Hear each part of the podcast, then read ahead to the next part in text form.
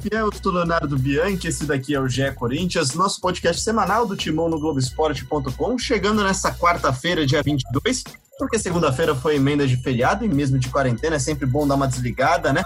Só que quem nunca desliga, quem tá sempre nativa, quem tem sempre movimentação, é o Corinthians e no blog, no blog do PVC nesta quarta-feira há informação de que Mano Menezes foi sondado pelo Corinthians, pela direção do Corinthians, informação já negada já pelo presidente André Sanches. E quem vai falar para a gente sobre isso é o PVC. Tudo bem, PVC? Como é que você tá? Como é que vai a quarentena aí? Tô castigado aqui no Rio de Janeiro, minha família em São Paulo, então o remédio é trabalhar.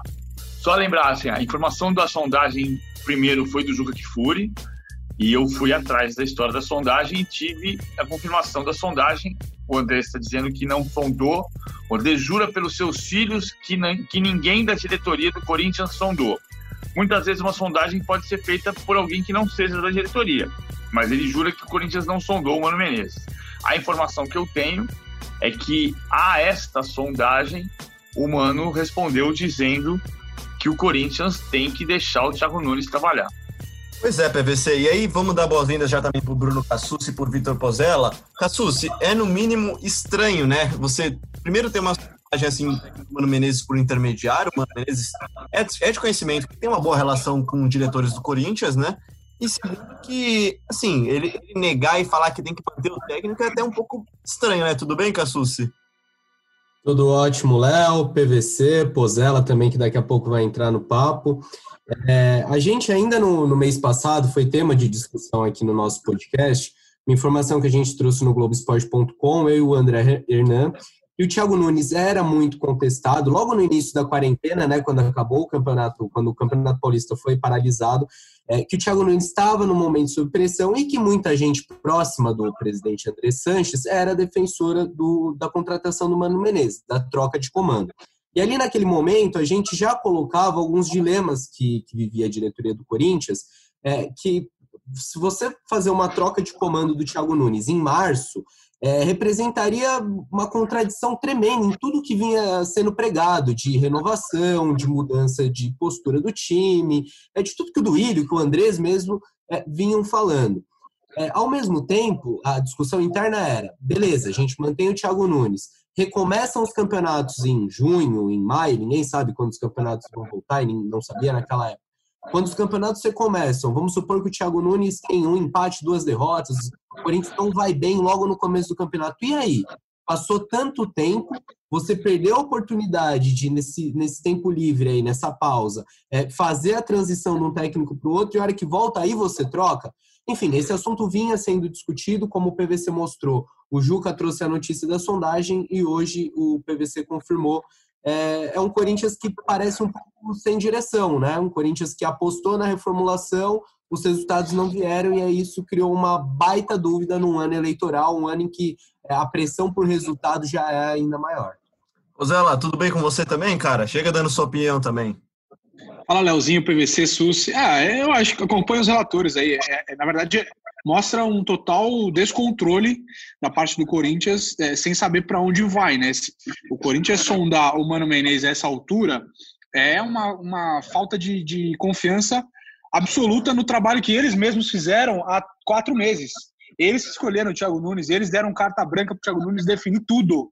É, é, isso é uma certeza que a gente já, já tem e já pode falar, isso é informação. Eles já estão arrependidos de terem dado carta branca como deram ao Thiago Nunes. É, agora, com essas informações que o PVC trouxe, o SUS trouxe lá atrás, enfim, Juca, é, sondar o Mano Menezes nessa altura do campeonato, é, é, na minha opinião, eu sigo o mesmo que eu, que eu falei naquele podcast, naquele episódio, beira loucura, porque se você não tem convicção alguma no que você fez há três meses, o que, que, você está fazendo, né? PVC, até teve uma. A, a resposta do Mano, para mim, foi uma coisa muito surpreendente. Né? O próprio Mano Menezes indicar para o Corinthians que deveria manter o Thiago Nunes é, no mínimo, assim, de um lado é o Menezes sabendo que ele teria muitos problemas no Corinthians esse ano, e do outro lado também ele mostrando que realmente o time precisa ter coerência, né? Claro, vamos lembrar, a gente sempre que a gente fala do Andrés mantendo treinadores, a gente se refere à, manutenção do Tite em 2011, depois de perder para o Tolima. Mas o Mano também foi, foi símbolo disso, Porque o, o, o Mano escolheu o Corinthians por julgar em 2007 que o ano de 2008 seria positivo para efetivar um trabalho com a Série B, e aí ele quase foi refém do seu próprio sucesso ao perder para o esporte a final da Copa do Brasil, que ninguém imaginava que o Corinthians chegaria. E o André sustentou o trabalho do Mano para ser campeão da Série B, para depois ser campeão paulista invicto, campeão da Copa do Brasil. Hoje, ah, acho que tem dois aspectos, como você disse. O Mano entende que é preciso no futebol brasileiro começar a dar trabalho, dar, dar sequência para trabalhos, senão não vai chegar a lugar nenhum nunca. E é essa defesa do trabalho dos treinadores que ele faz ao dizer: olha, o caminho certo é ah, esperar o trabalho do Thiago Nunes. O outro ponto é que quem conhece o Corinthians sabe que este ano será extremamente turbulento. Não é só pela crise do coronavírus, é pelo ano eleitoral.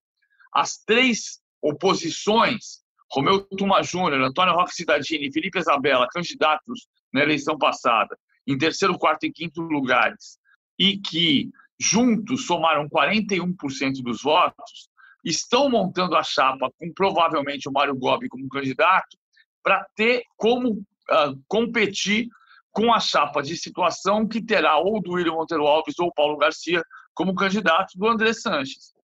E essa, só você pensar que são cinco lados, é um pentágono no Corinthians, você já percebe como vai ter uma disputa muito acirrada. O Andrés foi eleito há dois anos e meio com 30% de votos, o que significa 70% de reprovação. E acho interessante também a gente tentar passar para o nosso ouvinte como que é essa relação do Mano com a diretoria do Corinthians, né? Porque assim, a gente fala, ah, o Mano tem portas abertas, é um nome que sempre surge, né? Sempre que tem alguma troca de comando, fala-se de Mano Menezes no Corinthians. Mas houve um, eu não digo um racha, mas um desgaste na relação entre o Mano e o Andrés na, naquele fim de 2014, quando o Andrés, com o Roberto de Andrade, que era o candidato dele para o ano que vem, começa a negociar com o Tite por fora, enquanto o Mário Gobi se fecha ali com o Mano, que era o técnico do momento, houve um desgaste? Eu acho que teve um desgaste antes disso até, porque atribuiu-se muito ao André Sanches a presença do Mano na seleção brasileira. E, e, o Mano pagou muito caro por isso. Não é que o Mano não tenha respeito pelo Andrés, claro que tem respeito pelo Andrés. Ah, os dois se conhecem, se, se respeitam. Não dá para dizer que eles sejam amigos, mas eles se conhecem. Não é que se tolerem, eles se, se respeitam. Agora, o, quando ele, o Mano cai da seleção, ele cai muito em função de uma suposta relação íntima que haveria com o Andrés e que não havia. O, o Mano era o técnico da seleção, não do diretor de seleções, e pagou por isso. Depois desse episódio também, quando o Mano já estava no Corinthians em 2014, e o Tite, começa a ficar claro que o Tite voltaria em janeiro, aí já no começo da gestão Roberto de Andrade, então tem também um desgaste aí. São os dois desgastes, e além disso, o Mano é uma, uma pessoa. É, o Mano é inteligente, ele sabe que ele não pode entrar nesse círculo político desse momento, porque ele não pode ter uma, uma passagem curta como foi a do Palmeiras. O Mano nunca foi de passagens curtas. Sempre ficou dois, três anos para fazer bons trabalhos. Amigos, o que, que, vocês acham dessa situação que a diretoria do Corinthians vive nesse momento? Assim, é, a minha opinião, eu já disse no início, acho muito óbvio que o Corinthians deveria manter o Thiago, é, qualquer que seja o preço desses primeiros resultados na volta do futebol brasileiro. É, muito menos trocar nesse momento de parada. Mas o que, que vocês pensam disso? Vocês acham que, de fato, existe algum fundamento em pensar em mudança agora? Eu acho que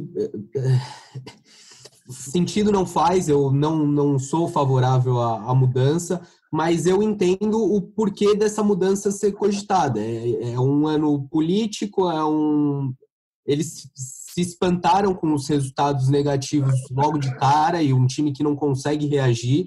É, tem isso que o Pozella falou, de terem dado muita liberdade para o Thiago implementar ideias deles e aí a diretoria do Corinthians olha para algumas ideias e não concorda, alguns métodos e não concorda, é, criou-se um desgaste ainda maior quando o Thiago Nunes deu entrevista reclamando do Cifute, reclamando da transição da base, e sendo muito sincero, até a gente comentou aqui no podcast, aquela entrevista não repercutiu bem, então eu consigo entender por que, que a diretoria do Corinthians cogita outro nome, mas eu não concordo. PVC? É, é bem isso mesmo. É. Passou da hora da gente achar que você resolve soluções pela repercussão, você resolve questões de clubes por repercussão. Não dá mais para contratar técnico e demitir técnico por repercussão. Tem que ser por convicção. Se você contrata o Thiago Nunes para mudar um estilo de jogo, para fazer um Corinthians mais ousado em campo, então dê tempo para que isso aconteça. Se o Thiago Nunes está cometendo erros, você senta na mesa com ele e diz: Olha, Thiago, estou percebendo isso e entendo que aqui, isso que você está fazendo, no Corinthians não vai dar certo. Vamos sair por outro caminho? Isso se faz em conjunto. Não é o técnico só, é a equipe de trabalho do, do, do futebol. Eu vou nessa mesma linha de vocês, amigos. Eu acho que Mano Menezes, a parte que é um grande técnico, um grande treinador, tem uma história muito grande pelo Corinthians, trocar ele pelo trocar o Thiago Nunes por ele é você assumir que você não tem convicção mesmo do que você quer. Mais que isso mesmo, o Pozella acho que citou agora, a passagem do Mano Menezes pelo Palmeiras, o rival do Corinthians, acho que, que deixou muito claro para o Mano Menezes o que ele não pode ter, né? O que ele não pode cometer, que é ir não é unanimidade, em que ele não vai ter tempo de trabalho, especialmente em que ele vai, vai ser um personagem secundário do ano, né? Porque a briga esse ano promete muito longe, né, Pozella? E conhecendo tão bem como ele conhece a política do Corinthians, ele já foi o cara do Andrés, já foi o cara do Gobi e o preterido pelo Roberto de Andrade. Ele, ele sabe como é que funciona o bastidor do Parque São Jorge. O negócio é quente e a gente está chegando às vésperas de uma eleição, que vai ser quente novamente, como o PVC lembrou. 30% de aprovação para eleger o Andrés, e, e, é o Andrés, o Andrés que é o, o, uma figura do Corinthians há muito tempo. Imagina agora que são postulantes com, com, com outras forças, que, que não é a força do André Sanches. Então, o, o Mano também é muito inteligente, é, mesmo que ele tenha sido sondado, é, duvido que ele aceitaria mudar e vir para o Corinthians nesse momento.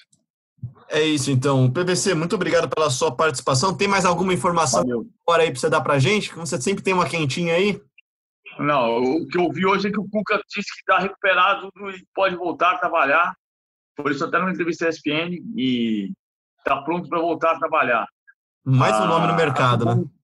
É, mas acho bom. O Cuca é um técnico que pode fazer parte do grupo dos, dos, dos que façam times diferentes no futebol brasileiro. Tomara que ele volte bem. É isso. Super obrigado, PVC, pela sua participação. Fica o convite para voltar mais vezes aqui ao GE Corinthians. Tá aí a participação do PVC. Então, vamos atualizar um pouquinho das notícias do dia, porque, como eu disse no começo do nosso podcast hoje, gente, o Corinthians não para mesmo na quarentena se a política tá agitada. Aliás, já fica aqui a promessa, tá, gente? Muito em breve a gente vai fazer um episódio só sobre a política do Corinthians. Então, mande suas perguntas lá, Marco Bruno Cassúcio, Pozella, o Marcelo Braga, Ana Canhedo, nossos setoristas, né? E a gente vai responder perguntas, vai trazer o panorama. Tem muita coisa mudando no Parque São Jorge nesses últimos meses. É, Cassucci, além disso, o presidente André Sanches deu entrevistas nesta quarta-feira e falou sobre algum, alguns possíveis retornos, né? Ele deu muitas informações novas. Joe e Balbuena estão no radar? É, o André foi perguntado desse tema que, que vem esquentando as redes sociais aí nas últimas semanas. Tem muito torcedor que está falando para o Corinthians ir atrás do Joe, atrás do Balbuena. É, antes da gente só falar do que o Andrés disse, é, eu acho que o, torcedor tem o direito de sonhar, tem o direito de querer, mas vale manter o, pé no chão e lembrar da situação financeira do Corinthians, de todos os problemas que o clube vem atravessando e pensar que essa situação vai se agravar depois, quando o futebol voltar, né? A gente não sabe se pois vai é. ter público a gente não sabe é, como vão ser os patrocínios, se os valores serão mantidos tem muita coisa, coisa envolvida e não dá para o Corinthians sair metendo os pés pelas mãos é, só para atender desejo de torcedores e se complicar ainda mais no, no longo prazo. É, de qualquer forma, o que o, o Andrés falou é que as portas seguem abertas, o Jô ele fala que só interessa se ele rescindir o contrato, a gente lembra que o Jô tem vínculo com o clube dele lá no Japão até dezembro, então até o final do ano ele tem contrato com o Nagoya Grampus, E o Balbuena, o que o Andrés falou é, é, se aceitar o salário de Corinthians, ele pode voltar amanhã. Mas lá na Inglaterra, no West Ham, ele ganha isso por semana. É, aí ele lembrou que na época da, da saída do Balbuena até houve um atrito, mas que o Balbuena foi muito correto com o Corinthians, é, não quis deixar o Corinthians de mãos vazias, de mãos vazias, diferente do Despacito, do Romero, que, que acabou saindo de graça do timão. É, basicamente foi isso que o Andrés falou sobre esses dois jogadores. É, também falou de dificuldade financeira, falou que o Corinthians aguarda o dinheiro do Benfica. O Benfica ainda não pagou o Corinthians pela contratação do Pedrinho. E é um dinheiro muito importante, né? ainda mais se a gente considerar a cotação do euro, que sobe a cada momento. O Corinthians é, vai levar uma boa grana aí, mais de 100 milhões nessa operação. É, mas até o momento esse dinheiro não pingou e aí o Corinthians vai tendo dificuldades financeiras. O Andrés fala que até o momento não atrasou, é, que também não está dizendo que vai atrasar salário, mas que se, se apertar, ele vai ter que sentar e conversar com todo mundo, né? Ele vai pagar quando, quando tiver dinheiro, foi o que ele falou nessa entrevista para a Band. Ô Cassucci, até agora não tem nenhum tipo de novidade a respeito de redução de salário né, do Corinthians. O Corinthians ainda segue de férias, né? Ampliou esse período de férias por mais 10 dias, certo? É isso. As férias que inicialmente iam só até o dia 20 de abril foram estendidas até o dia 1 de maio. É, e o mais provável é que acabem essas férias e os jogadores continuem em casa. É, essas férias acabam sendo mais uma formalidade, né, para que no final do ano é, os campeonatos sejam prorrogados, que a gente tenha jogos em dezembro, que as coisas avancem aí o calendário, do que realmente férias para os caras curtirem, porque tá todo mundo treinando em casa, é, a gente até deu uma matéria no, no Globoesporte.com é, do, do, fisiologista do Corinthians, dos preparadores físicos, trabalhando à distância com os jogadores, então está todo mundo treinando ainda nesse tempo. É, mas, por enquanto, sobre atraso de salário, que era o que a gente falava, é, o Corinthians pagou normalmente abril, em maio a promessa é pagar normalmente. A partir daí, vamos ver se há uma nova é, conversa entre elenco e diretoria um palpite mais do que informação é de que sim, o Corinthians vai ter que chegar a um acordo com os jogadores e nem que o pagamento seja feito depois, com atraso, é, escalone isso, mas vai ter que cortar de alguma forma porque não tem como marcar com essa folha alta, né, de mais de 10 milhões. É tudo uma questão também de fluxo de caixa, né? O Corinthians tem uma quantidade X de dinheiro que entra por mês e essa quantidade X não está entrando por mês agora. Então, talvez o Corinthians até tenha esse dinheiro lá para frente, mas agora com certeza não vai ter, né? Deve, deve sofrer, como todos os outros clubes no Brasil e no mundo têm sofrido com isso.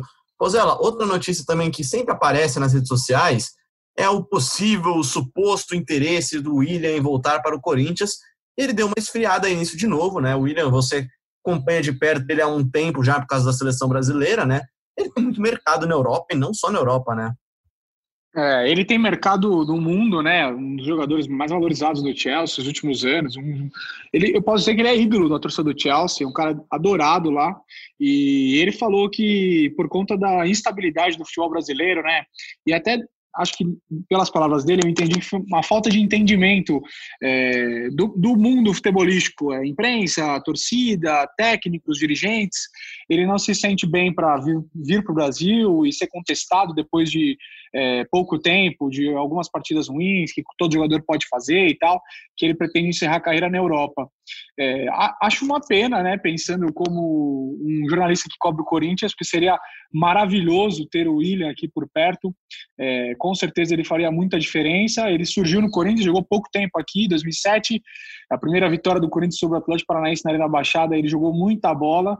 É um cara que o pai dele, seu Severino, está dentro do Corinthians, é é um cara frequente nos jogos, é, nas reuniões, no Parque São Jorge, enfim. É um jogador que entende do Corinthians pela família e, e eu acho que ainda com essa entrevista valeria os dirigentes conversarem com o William. É, eu acho que projetos ousados se fazem com jogadores grandes, assim, e o William é um deles, jogador de extrema experiência na Europa, Champions League, seleção brasileira, e seria um acréscimo enorme mesmo em fim de carreira, que eu acho que ainda nem é o caso do William, ainda tem muito, muita lenha para queimar. Pois é, seria. Só com 31 anos, né? E mesmo que não, não, permaneça na Europa, é fácil imaginar que ele tem mercado na Ásia, tem mercado no Oriente Médio. Acho que para o torcedor do Corinthians, se quiser sonhar, é muito mais fácil sonhar com o retorno do jogo do que do William hoje, né? É, eu também acho, acho muito difícil, especialmente com a atual situação financeira do clube e especialmente também por causa da, do, do, coronavírus, né? O Corinthians, não só o Corinthians, claro, o futebol mundial vai sofrer com os impactos por alguns meses, imagino que por alguns anos. Galera, a gente combinou no nosso grupo do podcast do Corinthians no Globoesporte.com de tentar dar dicas para vocês de leituras, de séries para acompanhar, de coisas legais para fazer durante essa quarentena que sejam relacionadas ao esporte e toda semana um dos nossos participantes aqui vai trazer uma dica. Eu separei uma dica de hoje para começar e é uma dica também do Thiago Nunes, tá? O Thiago Nunes tem uma matéria bem legal no Globoesporte.com do que ele tem feito nessa quarentena, o técnico do Corinthians, que ele tem lido, que ele tem assistido na televisão, de série, enfim. E um desses livros que ele citou é o livro do Klopp, escrito pelo Rafael, olha o sobrenome, hein? Rafael Honstein o livro publicado pela editora Grande Área é um livro bem legal. Klopp, eu sou fã do Klopp, acho que Pozelli e Cassus também devem ser, assim como com certeza o Thiago Nunes é. É um livro bem legal, é um livro de relatos, tá? Não é um livro com entrevistas do Klopp, mas é um livro de relatos da origem do treinador alemão. Então fica aí a dica, livro da editora Grande Área, você consegue comprar na internet aí. Pozella, tá curtindo essa quarentena? O que você tem de dica aí também? Tô curtindo bastante, Léo. É, assisti algumas séries, li é, um livro Consegui ler o livro Escravidão, é um livro maravilhoso, fiquei muito satisfeito com a leitura. Do a história Laurentino? do nosso do Laurentino Gomes, exatamente. A história de, de um, de, do Brasil, do mundo, da escravidão, é, é uma correlação muito boa que o Laurentino faz e, e, enfim, eu sou muito fã desse tema, sofro muito por isso, os filmes que tratam desse tema me fazem sofrer muito e, e, o livro é maravilhoso. E vi uma série também chamada Nada Ortodoxa, é, sobre a cultura judaica, é uma série muito boa, recomendo. E deixo também uma sugestão de filme aí para os amantes do Corinthians no podcast É Corinthians, que é Democracia em Preto e Branco. Estou com. Sou nessa quarentena parei para ver quase todos os filmes que relacionam o Corinthians. Então, esse é um dos muitos dessa lista e é muito bom, recomendo bastante. Aí a recomendação, Cassus, depois desse show de, de cultura do, do Pozelas, tem alguma coisa para citar aí? Difícil, né? Para ficar na temática a, a minha leitura na quarentena também foi sobre democracia, como as democracias morrem. Acabei nessa semana aí no feriado, um baita de um livro. Mas eu acho que, que eu reforço esse convite aí para ler as indicações do Thiago Nunes. A, a gente listou livros aí que ele, ele gosta muito, livros que ele tem lido. A maioria de futebol, né? E que mostram bem o estilo do Thiago Nunes. Então tem, é, além desse livro do Klopp, tem um sobre o legado do Guardiola, do Bielsa, do Van Gaal, Cruyff e, e Mitchells. É, tem tem o livro do Moneyball, que também virou filme depois, biografia do Carlo Ancelotti, mas também tem coisa de fora do futebol. Um, o que mais me chamou a atenção, de, dentre todos os livros que o Thiago Nunes listou, é um, da, um que chama Convite à Filosofia, da professora, filósofa Marilena Chauí.